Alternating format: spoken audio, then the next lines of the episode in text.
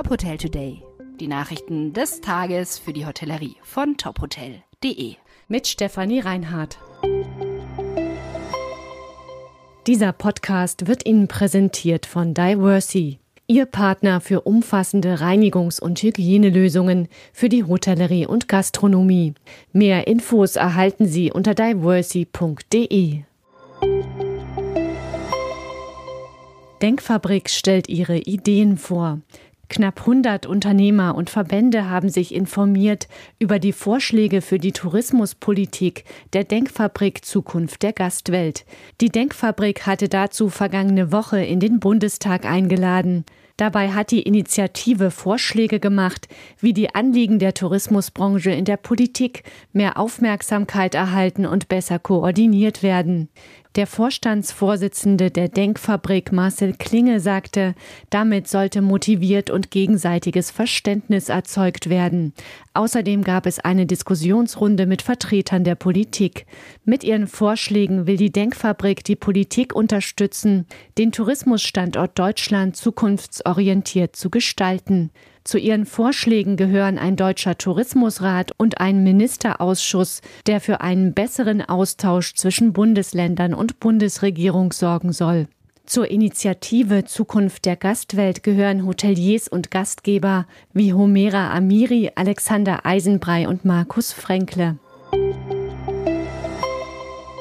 In München hat das Rosewood Hotel eröffnet. Das erste deutsche Haus der Hotelgruppe ist am Freitag in die Soft-Opening-Phase gestartet. Das Hotel liegt im Zentrum der Stadt in zwei historischen Gebäuden. Im ehemaligen Hauptsitz der Bayerischen Staatsbank und in der früheren Adelsresidenz Palais Neuhaus Preising. Im Haus wurden historische Architektur und modernes Design miteinander verbunden. Wie Managing Director Roland Dürr sagte, sind die beiden prachtvollen Gebäude der richtige Ort für Rosewoods Philosophie A Sense of Places. Das Hotel hat 73 Zimmer und 59 Suiten. Es gibt eine Brasserie und eine Bar. Außerdem auf zwei Etagen ein Spa und auf 600 Quadratmetern ein Veranstaltungsbereich. Zu Rosewood Hotels gehören 31 Luxushotels. Jedes Hotel spiegelt die Geschichte und Kultur seines Standorts wider.